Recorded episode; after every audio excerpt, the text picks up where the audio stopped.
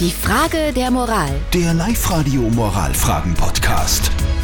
Es geht um die Geschichte von Günther aus Asten, der gesagt hat, oje, die Nachbarsfrau bekommt sehr auffällig oft vormittags Männerbesuch. Soll man den Nachbarsmann informieren? Bin ich gespannt. Ihr habt uns eure Meinung als WhatsApp reingeschrieben. Vielen Dank dafür. Der Thomas zum Beispiel hat geschrieben, unbedingt sagen, Männer müssen zusammenhalten.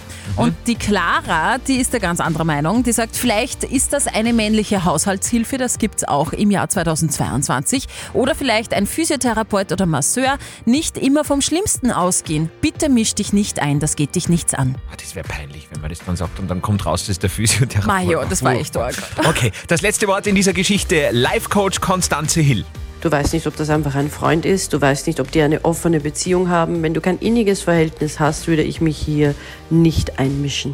Okay, hast recht gehabt. Sollen wir sie raushalten?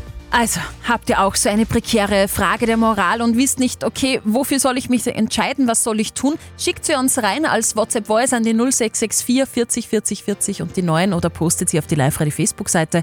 Am Montag gibt es wieder pünktlich, kurz nach halb neun, die nächste Frage der Moral. Die Frage der Moral. Der Live-Radio Moralfragen-Podcast.